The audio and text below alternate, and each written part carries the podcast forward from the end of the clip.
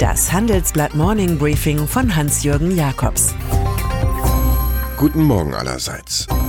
Fast 13 lange Jahre regiert Angela Merkel jetzt schon die Republik. Eine Diensthabende der gepflegten Moderation. Es gilt die Routine der Raute. Und doch ereignet sich an diesem Mittwoch 12.30 Uhr im Bundestag eine Premiere. Erstmals stellt sich die Kanzlerin direkt den Fragen der Abgeordneten. Was nun, Frau Merkel? Zwei weitere Runden dieser Art sollen 2018 noch folgen. So haben es Union und SPD im Koalitionsvertrag vereinbart. Auf drängende Fragen wird es vermutlich ohnehin nur Wortnebel geben, etwa dazu, wen Merkel zur Nachfolgerin oder zum Nachfolger aufbaut. Sie nennen ihn Onkel Herbert, den Mann, der es im großen VW-Konzern richten soll. Und so warten heute 20.000 Beschäftigte im Wolfsburger Stammwerk gespannt auf den ersten großen Auftritt des Herbert Dies als CEO. Große Frage, gibt es nach den Ferien genügend Arbeit für alle? Kommt Kurzarbeit? Denn Volkswagen hat, wie andere Autobauer auch, Probleme mit dem neuen EU-Zulassungsstandard WLTP, der nach Dieselgate gilt. Der Konzern kann die fristgerechte Zulassung aller Autos bis zum Herbst einfach nicht mehr garantieren, analysiert das Handelsblatt. Onkel Herbert braucht keinen Applaus, er braucht ein Wunder. Sein Geschäft ist der organisierte Krawall.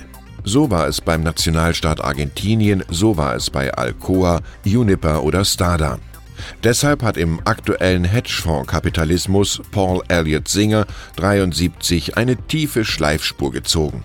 Neues Opfer ist der Essener Industriekonzern ThyssenKrupp, der filetiert werden soll. Das Fondsmanagement von Elliott lässt im Handelsblatt-Interview stahlharte Vorwürfe vom Stapel.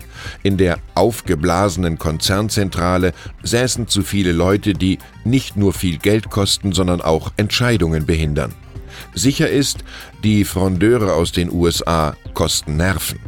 Unsicher ist, ob sie, wie gefordert, CEO Heinrich Hiesinger auch den Job kosten werden. Jetzt haben es deutsche Wirtschaftspolitiker und Manager der Deutschen Telekom von den EU-Rechnungsprüfern schriftlich. Ihr vollmundiges Versprechen auf schnelles Internet ist nicht zu halten. Deutschland drohe, den Anschluss zu verlieren, schreiben die Experten aus Brüssel in einem Report.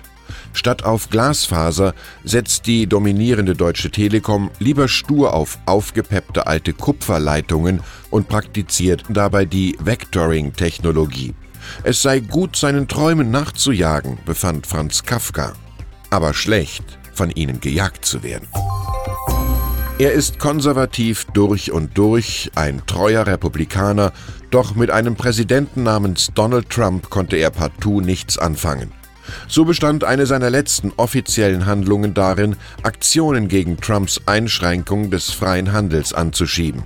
Dann aber zog sich der Milliardär und libertäre Unternehmer David H. Koch 78 aufgrund gesundheitlicher Probleme aus seinen Ämtern bei Koch Industries zurück. Sein Bruder Charles 82 übernimmt. Für Trump wird es nicht einfacher. Knapp ein Jahrhundert lang sind bei den Wahlen zu Miss America die Kandidatinnen im Bikini über die Bühne stolziert. Mit dieser Nabelschau machen die Veranstalter in Zeiten von Me Too nun jedoch Schluss. Sehr viele junge Leute hätten sich gegen die Badewäschenummer ausgesprochen, sagte der langjährige TV-Star Gretchen Carlson und zieht die Reißleine. Die Chairwoman der Veranstaltungsorganisation redet beim Bikini-Band von einer kulturellen Revolution. Man darf gespannt sein, welches Ihrer Kinder diese Revolution als nächstes frisst. Ich wünsche Ihnen einen angenehmen Tag. Es grüßt Sie herzlich Hans-Jürgen Jakobs.